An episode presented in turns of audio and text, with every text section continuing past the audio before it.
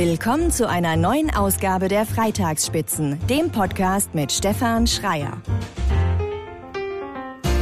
Herzlich willkommen zu einer neuen Ausgabe der Freitagsspitzen. Diesmal mein Gast, DJ, Produzent und Autor Hans Nieswand. Guten Morgen oder besser gesagt, guten Abend nach Seoul in Südkorea. Ja, gut, guten Morgen nach Deutschland. Hier ist jetzt äh, 18 Uhr am frühen Abend, späten Nachmittag. Genau.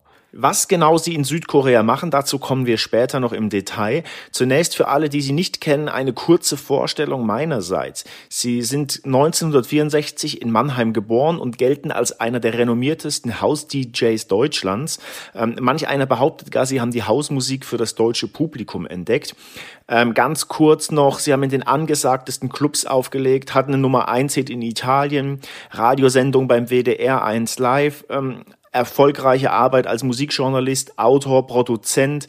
Äh, sehr spannend auch, Sie waren künstlerischer Leiter ähm, des Masterstudiengangs Popmusik an der Volkwang Universität der Künste und Sie waren auf Einladung des Goethe-Instituts als Botschafter für deutsche elektronische Musik im Nahen Osten und jetzt Südkorea. Das klingt alles andere als langweilig und nach einem Leben auf der Überholspur. Das hat sich einfach äh, so ergeben. Ich mache eigentlich äh, im Prinzip schon dasselbe, was ich mit 13, 14 Jahren äh, angefangen habe. Nicht unbedingt durch die Welt reisen, aber mich mit auf dreierlei Arten mit Musik beschäftigen. Ich äh, äh, habe immer schon gerne Musik, die ich toll fand, anderen Leuten nahegebracht, als DJ unter anderem. Ich habe immer schon meine eigene Musik machen wollen, ganz früher in Bands, später dann eben auch als Produzent. Und ich habe immer schon äh, sehr gerne geschrieben und habe es irgendwie hingekriegt, einen Weg zu finden, wie ich all diese drei Sachen immer in so einer gewissen Balance parallel betreiben konnte. So dass Ihnen quasi nie langweilig von einem bestimmten Bereich wird oder wurde. Nee, immer wenn ich ein Buch zu Ende geschrieben hatte und keine Lust mehr äh, hatte äh, zu schreiben, dann konnte ich zum Beispiel auf Tour gehen. Es ist ein großer Unterschied äh, zwischen der schreibenden Tätigkeit, die man komplett alleine äh, ausübt und auch, man, auch eine Tätigkeit ist, wo man gerne mal seinen Dämonen begegnet oder seinen, seinen Unzulänglichkeiten und denkt, ich kann das überhaupt gar nicht. Und dazu im Vergleich in einem Club aufzutreten, das passiert alles in Echtzeit, man muss alles sofort entscheiden. Bei einem Buch dauert es unter Umständen Monate, bis man vielleicht mal ein kleines Lob erhält im Club. Macht man eine richtige Entscheidung und der ganze Laden geht an die Decke. Deswegen ist, äh, habe ich das immer als eine sehr schöne, angenehme Ausgleichstätigkeit empfunden. Sie haben gerade angesprochen, auf Tour gehen. Das ist ja in diesen Zeiten ähm, alles andere als einfach. Wie, wie geht's Ihnen? Also, äh, was macht ein DJ in diesen Zeiten? Haben Sie, ja, mir fällt keine andere Begrifflichkeit ein, so eine Art Lagerkoller. Vermissen Sie was? Äh, es sind natürlich, weiß Gott, nicht gerade gute Zeiten für DJs. Äh, allerdings muss man sagen, als ich nach Seoul umgezogen bin, exakt an Heiligabend 2019, äh, also am letzten Heiligabend, hatte ich mich für mich persönlich natürlich darauf eingestellt, dass ich jetzt erstmal ein paar Monate nicht viel auflegen werde, weil ich hier keine großen Kontakte habe und auch ehrlich gesagt nach über 30 Jahren andauernden Platten auflegen, das für mich in Ordnung war, mal ein bisschen Pause zu machen, ein bisschen die Ohren abkühlen zu lassen und äh, mich eben auf andere Dinge wieder mal ein bisschen mehr zu konzentrieren. Ich konnte natürlich nicht ahnen, dass es nicht nur, dass es dann gleichzeitig wie für mich, für alle anderen DJs auf der Erde plötzlich aufhört. Das bedauere ich vor allem für junge Kollegen, für Kollegen, die und Kolleginnen, sage ich direkt dazu, die die davon sehr stark finanziell abhängig sind. Die DJs leben ja oft einfach von Monat zu Monat, von Wochenende zu Wochenende. Man verdient am Wochenende an den vier Wochenenden das Geld, das man dann eben für den nächsten Monat braucht. Es ist ja nicht jeder ein hochbezahlter internationaler DJ. Insofern erfüllt mich das vor allem für, für, für viele jüngere Kolleginnen und Kollegen mit großer Sorge, wie sie äh, über die Zeit kommen sollen, weil weil Clubs ja somit auch das letzte sein wird, was irgendwann wieder aufmachen wird. Spontane Zwischenfrage. Glauben Sie, dass die Corona-Zeit eine Veränderung der Musik mit sich bringt? Es ist auf jeden Fall eine Zeit, in der sehr viele äh, ähnlich wie ich, den äh, natürlich die meiste Zeit im Studio zubringen. Und ich habe auch das Gefühl, dass viele in diesem Jahr verhältnismäßig weniger Tanzmusik produziert haben und gehört haben. Viele haben Sachen einfach nicht veröffentlicht, weil es keinen Sinn ergibt, äh, eine neue Dance-Maxi rauszubringen, wenn keiner dancen geht. Ich habe früher immer Schallplatten donnerstags und freitags gekauft, um sie dann direkt am selben Wochenende auflegen zu können. Darauf habe ich gebrannt, zu sehen, wie jetzt dieser brandneue Track ankommt. Äh, wenn, wenn dieser Austausch zwischen DJ und Publikum nicht mehr stattfindet, fängt man an, unter Umständen anders geartete Musik zu produzieren. Musik, die sich mehr dazu eignet, zu Hause gehört zu werden, zum Beispiel, äh, oder die überhaupt nicht eben als DJ-Werkzeug gedacht ist. Stichwort Musik für zu Hause. Wie sich das anhört, was Hans Niesmann so produziert, das hören wir jetzt mal ganz kurz.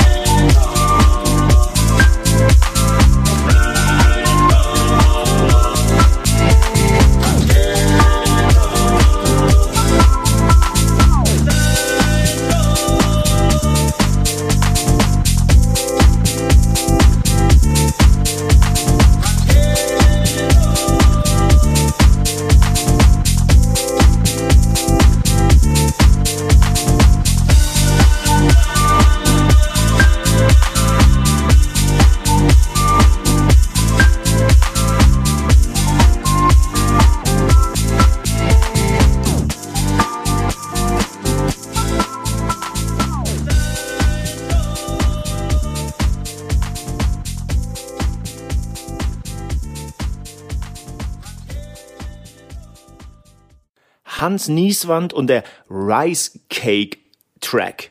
Ich hoffe, ich habe das jetzt richtig wiedergegeben. Wie kam es zu der Idee? Wie kam es zu diesem Song? Wie gesagt, es ist einer der ersten Songs, die ich in äh, Soul gemacht habe seit meiner Ankunft. Und äh, so eine so eine neue und große und aufregende Stadt wie Seoul äh, bringt natürlich auch ihre eigenen Geräusche mit sich, äh, andere Geräusche, als man sie aus Köln zum Beispiel kennt. Und ich habe hier so einen ganz netten Balkon, der auf so eine äh, so ein bisschen belebte Kreuzung rausgeht. Ähm, sehr schön. Und unter anderem läuft hier öfters, äh, mehrmals pro Woche, ein Mann durch die Straßen, der äh, laut singend seine Reiskuchen köstliche Reiskuchen anpreist. Das macht er sehr melodisch und wunderschön und mit einer mit einem stimmlichen Duktus, dass man ihm total abnimmt, dass er absolut an die Qualität seiner Reiskuchen glaubt. Das, das fand ich toll. Äh, und dazu kommt noch, dass wenn er dann durch diese Straßen läuft, das sind jetzt hier keine Häuserschluchten, aber doch überall Häuser und es hat so, ein, äh, so einen bestimmten, äh, ein bestimmtes Echo, so einen bestimmten Sound. Und den habe ich dann aufgenommen, einfach mit meinem Smartphone-Mikrofon und daraus eben einen Beat, darauf einen Beat gebaut, dazu Akkorde gespielt und so ist dieser Track entstanden, der Rice Cake Track. Wie lange braucht man für so einen Track, für so einen Song? Also ist das ein Prozess, der Wochen dauert äh, oder, oder gar Monate? Also dieser Rice, Cake, äh, Rice Cake Track hat mich vielleicht zwei Stunden gebraucht. Das war allerdings äh, aufgrund der der, der Schönheit und der Spontanität der, der, der, äh, na, wie sagt man, Inspiration, die mich überkommen hat. Dann wusste ich sofort, ja, jetzt muss das hin, das kommt dazu, das ist der, das sind die Akkorde, das ist toll. Es gibt andere Sachen, die ziehen sich äh, über Wochen.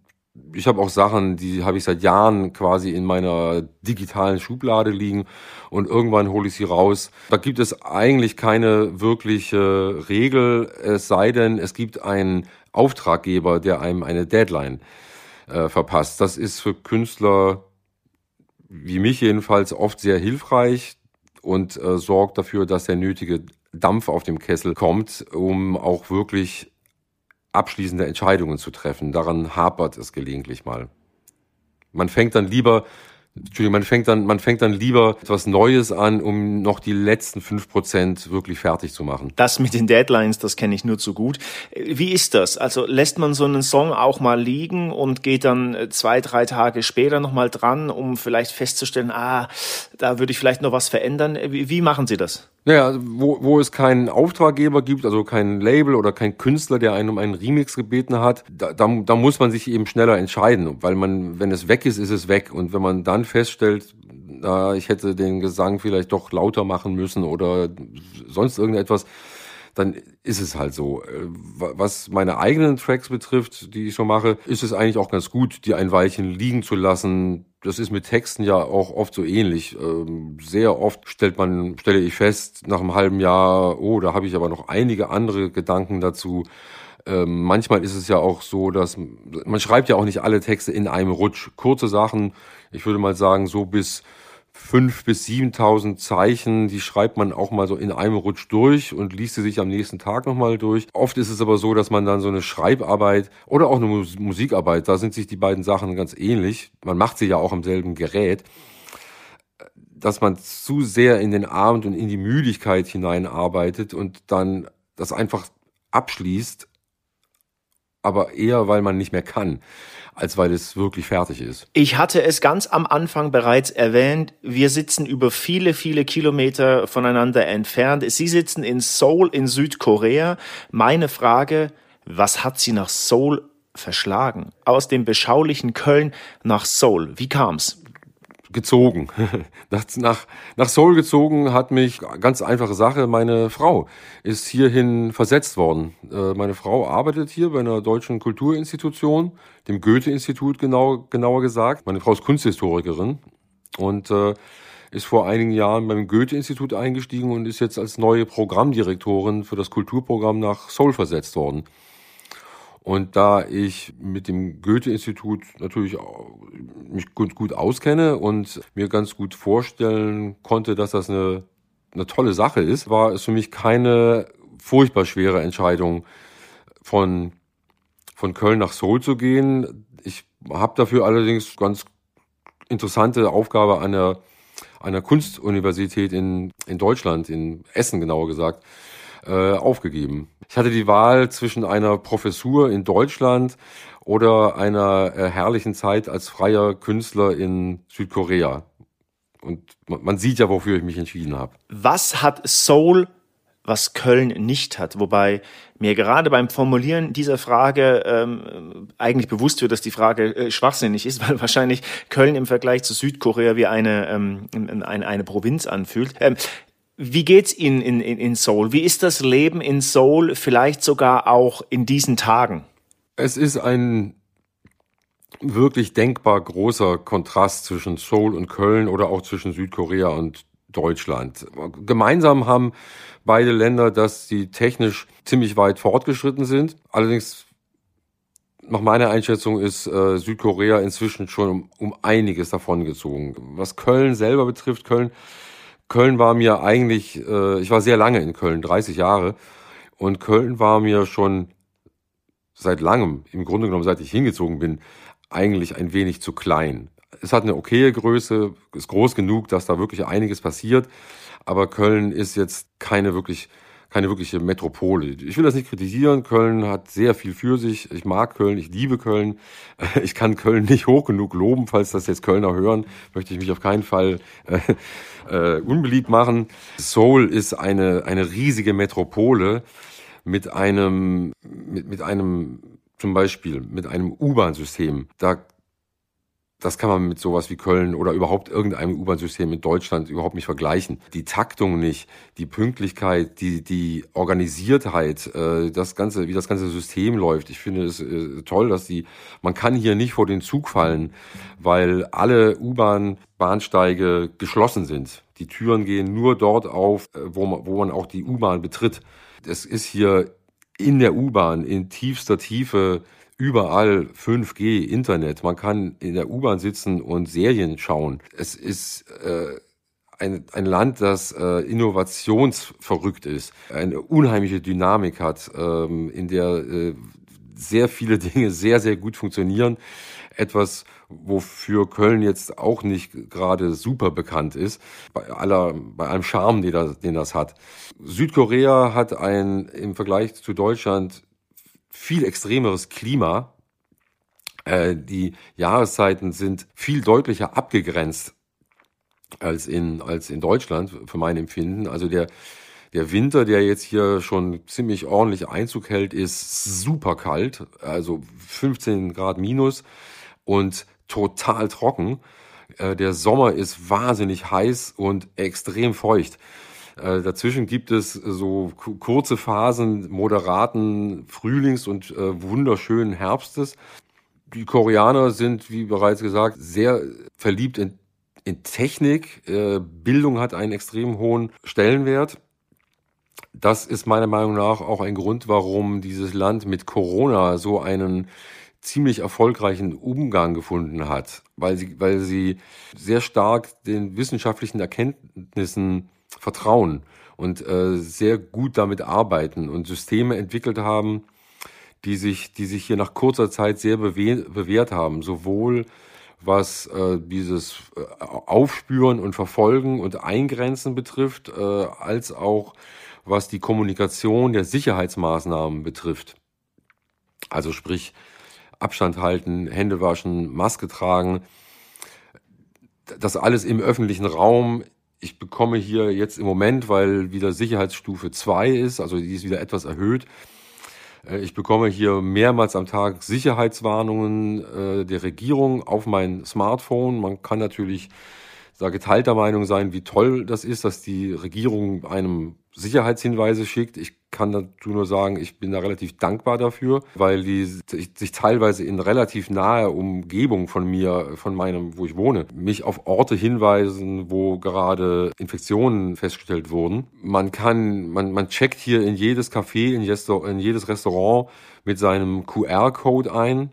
Das hat dazu geführt, unter anderem auch die Tatsache, dass hier niemand ein, auch nur das geringste Problem mit Masken tragen hat. Im Gegenteil, Masken waren hier immer schon sehr weit verbreitet.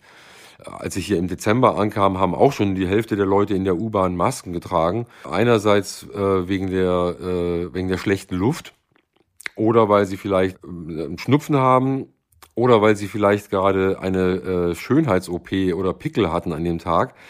Es ist jedenfalls kein Stigma. Es ist vielleicht auch mehr als in Deutschland Teil so einer gewissen äh, Kultur hier der, der gegenseitigen Rücksichtnahme. Die Leute wohnen hier ja sehr eng aufeinander. Das heißt, aufeinander zu achten, aufeinander Rücksicht zu nehmen, ist hier relativ normal. Und all das hat dazu geführt, dass hier die Einschränkungen vergleichsweise milde ausgefallen sind. Das ist ganz interessant, finde ich. Also die, die, die, die allgemeine Diszipliniertheit hat zu äh, allgemein größerer Freiheit geführt. Bewegungsfreiheit, Einkaufsfreiheit, Restaurantfreiheit, allerdings nicht Discofreiheit. Das, da, da, die Diskos haben auch sehr gelitten hier. Über den Umgang mit Corona in Südkorea haben wir jetzt gerade gesprochen. Ähm, in einem Interview mit Ihnen habe ich gelesen, dass Sie über den Westen gesagt haben sollen, dieser sei bezogen auf den Umgang mit Corona, Zitat, provinziell, arrogant und von gestern.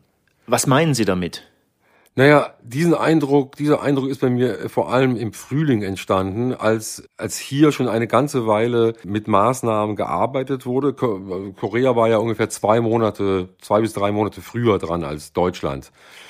Und zu dem Zeitpunkt, als in Deutschland die berühmten Supermarkt, na, äh, die, die, die, die Klo, das Klorollenfieber in Deutschland ausgebrochen war, waren hier die Supermärkte voll. Es gab hier nicht sowas wie Hamsterkäufe. Und die Fallzahlen waren hier schon wieder im Sinkflug deutlich, als es in Deutschland Raketen gleich hochging. Und ich habe mich darüber aufgeregt. Äh, ich habe mich darüber aufgeregt, dass man nicht, dass man nicht über den Tellerrand hinausschauen konnte, um zu sehen, wie hier mit dem Problem umgegangen wird, um daraus zu lernen. Und deswegen habe ich diese drei Worte verwendet. Provinziell ist für mich nee, bei uns auf dem Dorf, da isst man nicht mit Stäbchen. Äh, arrogant ist für mich, wir haben nämlich Messer, äh, Gabeln. Das ist, die sind nämlich viel besser als Stäbchen. Und von gestern ist, und wir machen das so, wie wir das immer schon gemacht haben. Es schwingt damit für mich auch ehrlich gesagt ein, ein latenter Rassismus mit, im Sinne von, jetzt warten wir erstmal, ob das, ob das jetzt so was ist, was nur Asiaten kriegen und ob wir, ob Europäer das überhaupt kriegen. Und als es in Italien richtig losgegangen ist, da hat man immer noch gewartet und gedacht, naja, vielleicht kriegen das ja nur Italiener. Mal, ab, mal abwarten, ob wir das in, in, in Deutschland auch kriegen. Äh, ich finde das toll, dass Markus Söder am schnellsten reagiert hat, aber auch er hätte viel früher reagieren können und es hätte alles, alles viel, viel milder und kontrollierter in Deutschland ablaufen können. Davon bin ich überzeugt. Aber man hätte ein bisschen mal in den Osten gucken müssen und zwar nicht nur nach China und darüber sprechen, wie das da in China, in China, das kann man ja nicht so machen wie die in China. Ja, aber so wie die in Südkorea, denke ich, kann man das schon machen. Rund um Corona haben Sie auch angefangen, eine Art neue Gattung ähm, ja, zu prägen oder ins Leben zu rufen. Protestdisco nennen Sie das. Was genau müssen wir uns darunter vorstellen? Protestdisco ist äh, meine in Anführungszeichen kleine Kampagne vom, vom letzten Jahr. Das hat, das war vor Corona. Das ist die, also meine Protestdisco-EP, das ist eigentlich so meine letzte wichtigere Platte, die, die ist letztes Jahr erschienen. Und das geht auf ein Telefonat mit meinem alten Freund und Kollegen und Bandkumpel Eric D. Clark zurück. Wir hatten telefoniert und darüber gesprochen, dass so viel, dass, dass überall so viel äh, gehatet wird. Ja, also dieser, dieser Hater, diese, diese, äh, diese Hassmentalität, die, die in den letzten Jahren so um sich gegriffen hat. Und dass es eigentlich gut wäre, wenn die, wenn die Disco-Kultur und die Clubkultur und die DJ-Kultur, die hat so viel Positives zu geben, so viel, was, was, was das Gegenteil von Hass ist. Und die müsste mal da ein bisschen dagegenhalten. Und ich finde, äh, man müsste, es müsste mal mehr sowas wie Protestdisco geben. Und, äh, und Eric äh, meinte dann, ja, du hast vollkommen recht und hat äh, dann in der, in der nächsten Stunde mal eben einfach so ohne Musik in sein Mikrofon ein paar Zeilen gesungen, mit mir zurückgeschickt. Und daraus habe ich dann äh, äh einen Track gebaut, der heißt No More Hatin' and Trashin'. Und das ist dann äh, die eine Seite der Protest-Disco-EP geworden. Es bezieht sich auch ein bisschen darauf, auf, als, als es ganz, ganz am Anfang losging mit Disco-Kultur, in den ganz frühen 70er Jahren gab es so manche Stücke, die hießen zwar noch gar nicht Disco, aber das war so der, die, die Grundbausteine dessen, was dann, woraus dann Disco werden würde. Die hatten schon auch viel mit sozialen Veränderungen zu tun, ähm, mit so einer mit, mit Hoffnungsrhetorik, wie sie aus dem Gospel, aus der Gospelmusik kommt, mit Befreiung und so weiter. Und da, äh, das ist so ein bisschen verloren gegangen und äh, etwas, was ich was ich begrüßen würde, wenn es wieder ein bisschen mehr entdeckt werden würde. Dürfen oder müssen DJs gar politisch sein? Ich denke, es ist eigentlich fast unmöglich, nicht politisch zu sein. Äh, selbst wenn man sagt, man ist unpolitisch oder Politik ist einem eigentlich egal, bezieht man Stellung äh, auf, auf eine politische Weise. Äh, also selbst, selbst wie man sich zu Politik verhält, ist politisch. Für mich ist, äh, wie ich gerade eben schon so ein bisschen angedeutet habe, die die Geschichte von, von Clubs und von Disco ursächlich mit, äh, mit, mit diversen erfolgreichen Befreiungsbewegungen verknüpft, die Ende der 60er Jahre vor allem in den USA stattgefunden haben. Das hat, das hat sehr viel mit der schwarzen Bürgerrechtsbewegung zu tun, das hat sehr viel mit der Schwulenbewegung zu tun und es hat auch sehr viel mit der, mit der Hippie-Bewegung zu tun äh, und all den Idealen, die damit zusammenhängen. Die ersten Clubs, die entstanden sind, in New York vor allem und in anderen Städten waren sowas wie Schutzräume, wo sich, äh, wo sich Minderheiten, wo sich Schwule oder auch äh, ethnische Minderheiten in einem sicheren Ort treffen konnten, um so zu sein, wie sie, wie sie sind. Und das zieht sich bis heute durch die Geschichte der Clubs. Weiß Gott nicht durch die von allen Clubs. Aber so ist das eben mit der Politik auch. Politik ist ja, Politik ist ja nicht per se gut oder schlecht, sondern kann, Politik kann progressiv sein, Politik kann auch reaktionär sein. Und so ähnlich ist das mit Clubs auch. Machen wir mal einen Zeitsprung zurück. Ich hatte es bereits erwähnt, Sie gelten als einer der wichtigsten ähm, deutschen House-DJs. Mich würde interessieren, wie hat alles angefangen? Also, ähm, wie kam es dazu, dass Sie das wurden, was Sie heute sind? Ich mache das, was ich bis heute mache, schon sehr lange, äh, wenn auch nicht professionell. Aber ich habe damit im Grunde genommen als Kind angefangen. Ich habe als, äh, als, als als wirklich kleines Kind mit zehn oder so auf dem Kassettenrekorder meine eigenen Radiosendungen gemacht, imaginär. Also die, ich habe so getan, als würde ich Radiosendungen machen und äh, habe auch schon angefangen, Gitarre zu spielen in dem Alter und Musik zu machen. Ich habe, 19, ich habe 1983 zum ersten Mal Geld dafür bekommen. 200 Mark, um in einem Club in Süddeutschland Platten aufzulegen. Ich hatte vorher schon auch bei Klassenpartys und so weiter immer geguckt, dass ich bestimme, was läuft. Aber wie gesagt, 1983 habe ich dafür Geld bekommen mit 19. Ich habe allerdings äh, zu dem Zeitpunkt nicht gedacht, dass es so etwas geben würde wie eine professionelle DJ-Laufbahn. Das war 1983 einfach wirklich noch nicht absehbar, was sich aus der DJ-Kultur entwickeln würde. Das hat sehr viel mit den Ereignissen Ende der 80er Jahre zu tun, als, als mit, mit Acid House und House und Techno sich das, der Soundtrack der Clubs drastisch geändert hat. Äh, bis dahin war es ja so, dass in, in Discos, ich benutze den Begriff übrigens im Prinzip austauschbar, Disco oder Club, das, da, da mache ich jetzt nicht so einen riesen Unterschied dafür. Jedenfalls war es noch 86, 87 so, dass in den meisten Discos Musikstücke liefen, die man kannte. Äh, die, die Leute haben zu, zu bekannten Stücken getanzt und manchmal kam ein neues Stück dazu. Aber man hat zu den bekannten Stücken von Prince und so weiter getanzt. Ende der 80er Jahre mit House begannen plötzlich, begannen die Leute plötzlich zu, zu reinem zu reiner Musik zu tanzen, zu Beats und zu Basslines und zu Sounds. Äh, und, und, und die haben ins, ins Unbekannte hineingetanzt. Man konnte die Anfang und Ende der Stücke überhaupt nicht mehr auseinanderhalten. Das war ein endlos geflochtenes Band aus, aus Beats, zu dem man immer einfach weitergetanzt hat. Und das war für mich eine ziemliche Offenbarung. Ich hatte, ich war eigentlich zu dem Zeitpunkt, als das plötzlich losging, wie eine Revolution äh, oder eine Explosion, war ich eigentlich ein bisschen gelangweilt von, von Discos. Und das hat mich elektrisiert und da wollte ich unbedingt mitmachen. Ich habe am Anfang so 87, also ich war in Hamburg zu dem Zeitpunkt, da, da, da Hamburg war sehr weit vorne, was das alles betrifft.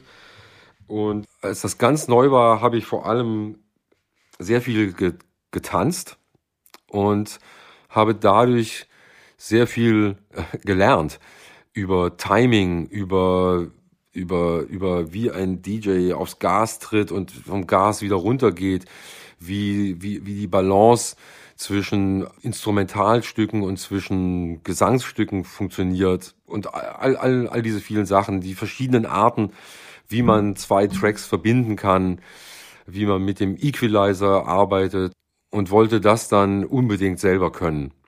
Und habe dann dann erst angef mir dann erst mir zwei Schallplattenspieler gekauft und und erstmal zu Hause eine ganze Menge geübt Schallplatten gekauft wie ein wahnsinniger Importe aus USA vor allem und äh, als ich als ich dann nach Köln kam 1990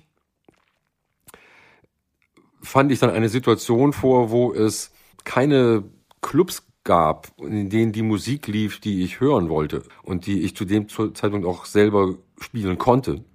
Und so, und so bin ich dann in, in Köln eigentlich erst so richtig sehr intensiv eingestiegen ins, in, in die, in die DJ-Tätigkeit. Nun muss man dazu sagen, dass ich zum gleichen Zeitpunkt, der Grund, warum ich nach Köln gezogen bin, war, dass ich Redakteur des Musikmagazins äh, Specs geworden bin und das dann eine Zeit lang parallel betrieben habe, unter der Woche Redakteur, am Wochenende DJ. Das ist dann an seine Grenzen gestoßen, als das äh, mit, dem, mit der DJ-Tätigkeit immer erfolgreicher wurde und mein Ruf anfing, über Köln hinaus bekannt zu werden und ich dann auch mal angefangen wurde, unter anderem nach Mannheim eingeladen zu werden, ins, äh, in den Club Milk. Das war einer der ersten Läden, wo ich öfters hingeholt wurde und dann aber bald auch überall in, in, in Deutschland, so dass ich dann so kann ich sagen, so spätestens ab 93, 94 im Grunde genommen Fulltime DJ war und dann auch immer mehr Produzent.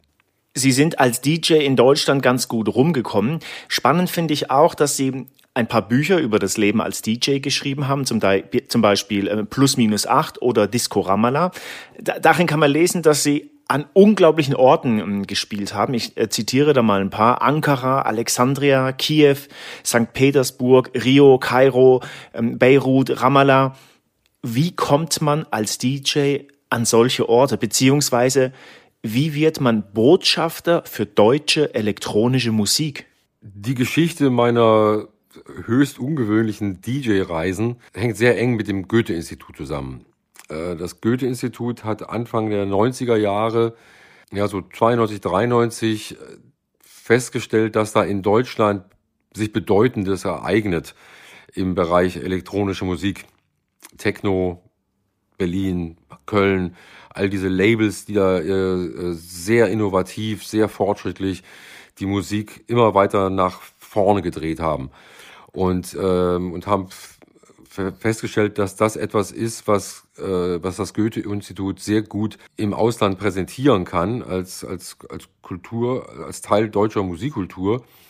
Und auch als etwas, was an viele Orte gar nicht so leicht zu bringen wäre für andere Akteure. Man muss ja bedenken, dass zum Beispiel in, äh, im Westjordanland äh, ist DJ-Kultur jetzt nichts, was da, also weder eine besondere Struktur hat, noch ein hohes Ansehen genießt, sondern als etwas dekadent Westliches betrachtet wird. Äh, wenn das, wenn ein, wenn ein Akteur wie das Goethe-Institut das als Kulturprogramm präsentiert, dann äh, hat das eine andere Respektabilität, dann kann man da schon mal hingehen, dann kann man das auch schon mal machen. Vor Ort findet man dann äh, zahllose Leute, die unheimlich dankbar dafür sind, das mal in echt zu erleben, dass mal echt ein DJ kommt, echt mit Schallplattenspielern und echten Technoplatten. Und ähm, das hat sich, das, es hängt auch ein bisschen, denke ich, mit, oder es hängt wahrscheinlich zum guten Teil auch mit meiner Tätigkeit als, äh, als Schreiber zusammen, weil ich natürlich diese Musik nicht nur ganz gut auflegen kann und mich gut im Repertoire und so weiter auskenne, sondern weil ich darüber auch schreiben bzw. sprechen kann, Vorträge halten kann, erklären kann, was es damit auf sich hat, wie das historisch herzuleiten ist, wie sich die deutschen Städte von ihrem Sound jeweils voneinander unterscheiden, auf einem Level, das für Insider und für Nerds super spannend ist. Es war toll. Ich meine, ich kann mich erinnern, in Beirut wurde ich dann auch so total ausgefragt nach Compact Records aus Köln und nach dieser und jener Katalognummer und ob ich jetzt den Remix besser finde als den anderen. das hat dann natürlich dazu geführt, wenn ich, wenn ich, wenn ich das an einem Ort gut gemacht hatte, lag es relativ nahe, mich dann auch an einen anderen Ort zu holen, um das Ähnliches dann dort zu machen. Ich habe äh, unter anderem das, das, das, die ganze Region Südostasien bereist, also Vietnam und Malaysia bis nach äh, Australien und Neuseeland. Das hat sich aber jetzt ein bisschen beruhigt. Äh, also meine letzten großen Goethe-Aktionen liegen jetzt schon eine ganze Weile zurück. Das ist aber auch in Ordnung, weil es gibt ja sehr viele äh, nachgerückte äh, junge Künstlerinnen und Künstler, die, die auch sehr viel zu erzählen haben und äh, sehr, sehr gute Sachen machen. Sie haben jetzt gerade erzählt, wie das so war, als DJ unterwegs zu sein. Nun ist es ja heute so, dass DJs teilweise auf großen Bühnen ich weiß gar nicht, ist die Begrifflichkeit Bühne hier ähm, richtig, ähm, ähm, spielen, auflegen und hierzu auch ähm, exorbitante Gagen teilweise generiert werden. Hat das noch was mit DJ-Tum zu tun? Ist das noch DJ-Tum? Also, was ich lustig finde, ist, dass im selben Maß wie das DJ-Handwerk immer einfacher geworden ist, im selben Maß, wie es eigentlich immer weniger was zu sehen gibt beim DJ, im selben Maß ist der DJ immer sichtbarer gemacht worden. Früher, als es nur mit Schallplatten passiert ist, war das ja wirklich extrem schwierig. Man musste das äh, wahnsinnig lange üben. Und selbst wenn man es technisch sehr, sehr gut konnte, war man äh, vor ganz vielen technischen Problemen niemals ganz sicher, dass die Nadel hüpft, dass da irgendwie Staub ist, dass jemand gegen die Plattenspieler dagegen bollert. Das ist vergleichbar, ich habe das immer gerne verglichen mit einem mit einem Seiltänzer. Das, das, sieht, das sieht toll aus, also wenn jemand so auf dem, Seil, auf dem Drahtseil balanciert. Unter anderem ist das Prickelnde daran natürlich auch, man weiß, der kann abstürzen. Heutzutage ähnelt das äh, DJing vielleicht eher äh, äh, dem, dem, äh, dem Laufen auf einer geraden Linie, die auf den Boden gezeichnet ist. Da ist überhaupt keine Gefahr mehr. Da kann nichts hängen bleiben. Der USB-Stick, äh, der hängt sich nicht so schnell auf. Man muss nicht mehr viel können, um zu mixen. Es gibt ja diese berühmten Autosync-Buttons. Die Sachen mixen sich wie von selbst. Es gibt da also de facto jetzt nicht, nicht, nicht, nichts wirklich Spannendes äh, zu beobachten, was die Handarbeit betrifft. Stattdessen sehe ich, dass die DJs sich alle verzweifelt am Mischpult festhalten und da irgendwie so an Knöpfchen ein bisschen hier und links nach rechts, ohne dass man da jetzt einen großen äh, Effekt äh, bemerkt. Aber es scheint ein sehr großes Bedürfnis bei, beim Publikum zu herrschen, dieser, dieser einen Figur auf der Bühne irgendwie zuzuschauen, wie sie winkt und, äh, und an diesen Knöpfchen dreht, obwohl es da de facto nicht viel zu sehen gibt. Sehen Sie, mein, oder ich möchte es anders formulieren, ich habe den Eindruck, dass natürlich, das ist ja jetzt schon eine ganze Weile so, und ich habe den Eindruck, dass viele junge Leute, vor allem junge Männer natürlich, aus diesem Grund DJ werden wollen, weil sie auf der Bühne stehen wollen und alle schauen auf sie und alle jubeln ihnen zu, wenn sie den einen, einen Arm oder beide Arme in die Luft heben. Mein Grund, meine Faszination für, für diese DJ-Tätigkeit war unter anderem, dass man nicht auf einer Bühne steht, sondern dass man eher vergleichbar zu einem Piloten vielleicht man, man, man, man zieht die Strippen, ja, man, man ist der, man, man, man, man führt die Regie, aber die Show ist die Tanzfläche. Die Leute auf der Tanzfläche, die sich eben nicht alle in eine Richtung äh, stellen oder in eine Richtung tanzen, sondern in einem Durcheinander, zueinander gewandt. Und das, das bedauere ich auf eine gewisse Weise. Weniger für mich, weil es gibt diese Clubs immer noch und ich spiele in diesen Clubs auch immer noch. Aber ich habe den Eindruck, dass viele Menschen äh, was echt Gutes verpassen, was viel toller ist als, als auch so eine arme Figur, die gar nicht so dafür gebaut wurde und auch gar nicht so richtig was zu tun hat, äh, was so wahnsinnig sehenswert ist. Ja, das ist so ein bisschen mein Eindruck der modernen DJ-Kultur. Dazu kommt eben noch, dass durch die berühmten Hebeleffekte der Social-Media-Landschaft diese Leute in irrsinnige Honorarsphären geschossen werden und dass die Schere extrem weit aufgegangen ist zwischen, zwischen der kleinen Klasse von Superstar-DJs und den, all den anderen, die sehr, sehr wenig verdienen. Und dazu kommt noch, dass man ja früher auch wirklich sehr viel Geld investieren musste, um all diese Schallplatten zu kaufen. Das heißt, man hat da ein, ein, ein, ein Opfer für die Musik gebracht, das andere Menschen nicht gebra gebracht haben. Und dadurch, äh, dadurch unterschied man sich äh, natürlich auch als DJ in seiner, wie soll ich sagen, in seiner Hingabe für diese spezielle Tätigkeit. So ähnlich wie, so ähnlich wie katholische Priester ihre, ihre Sexualität opfern. äh, opfern DJs. Nee, der Vergleich funktioniert irgendwie nicht. Sorry. Ich fand das gerade sehr spannend, was Sie gesagt haben, weil es mich so zum Ende unseres Gesprächs auf eine Ihrer, ja, äh, in Anführungszeichen letzten Stationen ähm, in Deutschland ähm, zu sprechen lässt. Sie waren künstlicher, künstlerischer Leiter an der Volkwang Universität der Künste in Bochum. Und wenn ich das richtig gelesen habe, war das der erste Job, auf den Sie sich beworben haben. Ähm, jetzt äh, ploppen da sofort bei mir ein paar Bilder im Kopf auf. Wie, wie, wie passt das zusammen? Also diese, dieser, dieser Kontrast erst frei, DJ und jetzt öffentlicher Dienst. Nun ist es ja so, dass eine Kunstuniversität vielleicht einer der Orte im öffentlichen Dienst ist, die, wo, die, die jetzt nicht so ganz dem ob passenden oder unpassenden Klischee des öffentlichen Dienstes entspricht. Das sind ja schon relativ vergleichsweise freie Orte. Ich denke, das hat sich einfach aus meiner, aus der Summe meiner Tätigkeiten über die Jahre hinweg ergeben. Ich, äh, also es, es geht ja um einen Studiengang für Popmusik. Also es, äh, es geht um das Institut für, äh, für Popmusik. Das ist ein Masterstudiengang für Popkünstler. Und ich, ich habe das natürlich ziemlich breitbandmäßig betrieben. Ich habe eben sowohl ähm, jede Menge Musik produziert. Ich habe jede Menge Musik äh, entsprechend auch komponiert und so weiter. Ich habe äh, ohne Ende Auftritte, sowohl äh, solo als DJ als auch mit Bands und Projekten und so weiter gemacht. Ich habe mich als Musikjournalist wahnsinnig viel mit Musikgeschichte beschäftigt. Ich habe natürlich durch die Plattenveröffentlichungen äh, extrem viel über Verträge und über wie Labels funktionieren und was die GEMA macht und all diese Dinge äh, gelernt. Und bei so einem praxisorientierten Masterstudiengang für Künstler ist es natürlich auch sehr wichtig, dass man all diese praktische Erfahrung hat.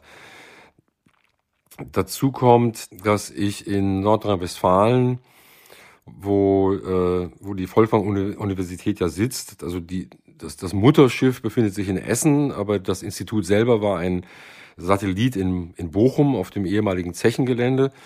Äh, ich bin in Nordrhein-Westfalen äh, schon relativ lange, relativ bekannt, nicht zuletzt, weil ich da eine Radiosendung gemacht habe, sehr lange bei 1 Live, großer Sender. Äh, ich war Redakteur bei der Specs.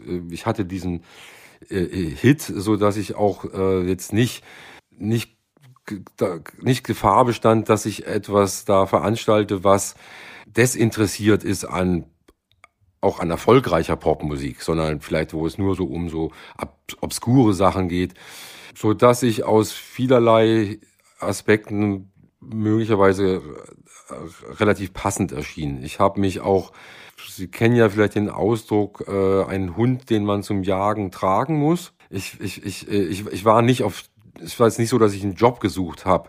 Ich wurde ja eher so ein bisschen nachdrücklich darauf hingewiesen, dass es da eine Stelle gibt, die eventuell, für die ich eventuell ganz gut geeignet sein könnte. Und dann habe ich mich damit ein wenig befasst und äh, dann beschlossen, ja, darauf bewerbe ich mich. Und das war natürlich schon, schon irgendwie irre, weil zwischen meiner Bewerbung und, und meinem und der, dem Antritt meiner Stelle sich ungefähr zwei Monate befanden.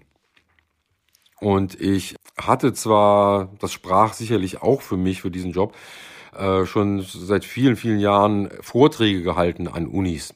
Ich war oft eingeladen, äh, sowohl in Musikfachbereichen als auch in so sozialwissenschaftlicheren Fachbereichen, ähm, Kunstunis und so weiter, Trotzdem war ich natürlich mit sehr vielen Abläufen äh, überhaupt nicht vertraut. Ich habe da immer wieder, äh, bin immer wieder in Fettnäpfchen getreten, habe Sachen, die ich gewohnt war, mit mir selber auszumachen, vergessen, dass ich sie mit anderen Leuten auch äh, ausmachen muss. Gleichzeitig war es eine absolute, na, wie sagt man, so eine once in a lifetime Aufgabe, also so etwas, was einem nur einmal im Leben begegnet, nämlich im Prinzip die Situation, Hans, hier ist ein Gebäude, da müssen jetzt Möbel rein, da muss Musikequipment rein, da müssen Le Leute rein, die unterrichten sollen werden und da müssen Studenten und Studentinnen rein, Studierende. Und du suchst das alles aus. Und ähm, das, das war natürlich wirklich äh, ungeheuer spannend. Äh, sowohl das erste Dreivierteljahr, bevor der Studienbetrieb losging, als auch äh, als dann plötzlich das erste Semester begann und wir mit unseren allerersten sechs Studierenden äh, da den Lehrbetrieb aufzogen. Schon eine wirklich sehr befriedigende und, und tolle Sache, die auch, glaube ich, gut funktioniert hat und auch weiterhin gut funktioniert. Ich habe dann allerdings festgestellt, dass, dass es äh, für mich ähm, äh, erstens mal natürlich bedeutet hat, von Köln nach Bochum zu pendeln mehrmals pro Woche, weil ich mich dann doch nicht dazu durchringen konnte, nach Bochum zu ziehen. Auch weil am Anfang noch nicht feststand, wie lange dieses Institut existieren wird. Am Anfang war das ähm, über sogenannte Projektmittel über zwei, zwei Jahre und dann nochmal drei Jahre finanziert. Äh, letztes Jahr, das ist eigentlich, würde ich so als meinen Haupterfolg bezeichnen, wurde das Institut dann quasi äh, man nennt das inst, äh, äh, etatisiert, so nennt man das. Das heißt, wir, wir gehören jetzt fest zum Haushalt äh, und müssen keine Mittel mehr beantragen. Allerdings habe ich eben festgestellt, äh, wenn man da so so, so circa 20 Studierende, 10, 12 äh, Lehrende, fünf bis sieben Mitarbeiter, dazu noch die Hochschulleitung, der Bürgermeister von Bochum, da, da hat man es mit ganz schön vielen Leuten zu tun. Und ich habe eben wie jeder Autor und jeder Musikproduzent, denke ich, auch so eine leicht autistische Seite. Das heißt, ich, ich, ich, arbeite auch wirklich sehr gerne alleine und in meinem eigenen Timing, in meinem eigenen Tempo. Aber ich habe dadurch natürlich trotzdem wahnsinnig viel äh, gelernt, äh, sowohl was die Arbeit mit, mit, mit jungen Leuten angeht, als auch was die Arbeit in Institutionen angeht, äh, was die Begegnung mit Politikern zum Beispiel angeht.